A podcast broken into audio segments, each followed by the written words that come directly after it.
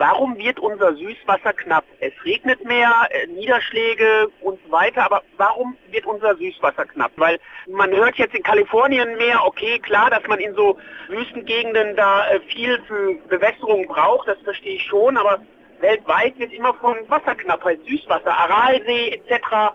Wieso wird das knapp? Das verstehe ich nicht.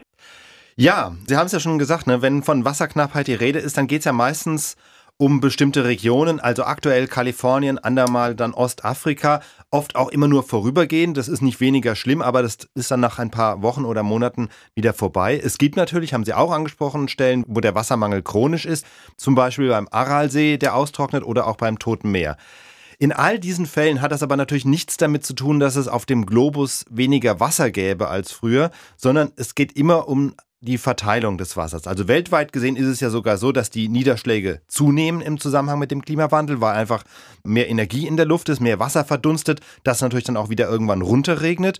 Aber es regnet eben nicht überall auf der Erde gleichmäßig, sondern an manchen Stellen eben mehr und an manchen weniger. Und durch den Klimawandel hat sich zum Beispiel die Wüstenzone Nordafrikas ein wenig nach Norden, nach Südeuropa ausgedehnt, sodass dort das Wasser verstärkt knapp ist. Ähnliches ist in Kalifornien der Fall. Kalifornien ist im Grunde auch vom Klima her mediterran, wird auch trockener und anderswo auf der Erde regnet es dafür mehr.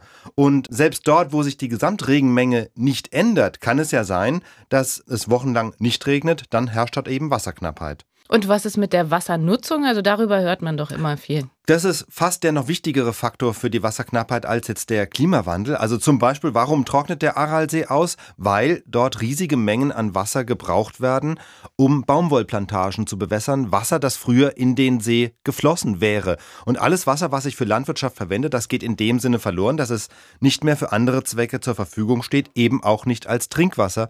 Denn es geht in die Pflanzen, die Baumwollpflanzen in dem Fall, die transpirieren natürlich das Wasser, das sie aufnehmen. Das geht dann wieder irgendwann in die Atmosphäre, aber es regnet dann eben nicht überm Aralsee nieder, wo es normalerweise reingeflossen wäre, sondern sonst irgendwo auf der Welt. Also das ist global gesehen das Hauptproblem. Eine immer größere Menschheit benötigt immer größere Ackerflächen, immer mehr Regenwasser oder Flusswasser wird zur Bewässerung von Feldern eingesetzt und das verdunstet dann. Gleichzeitig sinkt der Grundwasserspiegel und eben das ist der Hauptfaktor für die weltweite Wasserknappheit.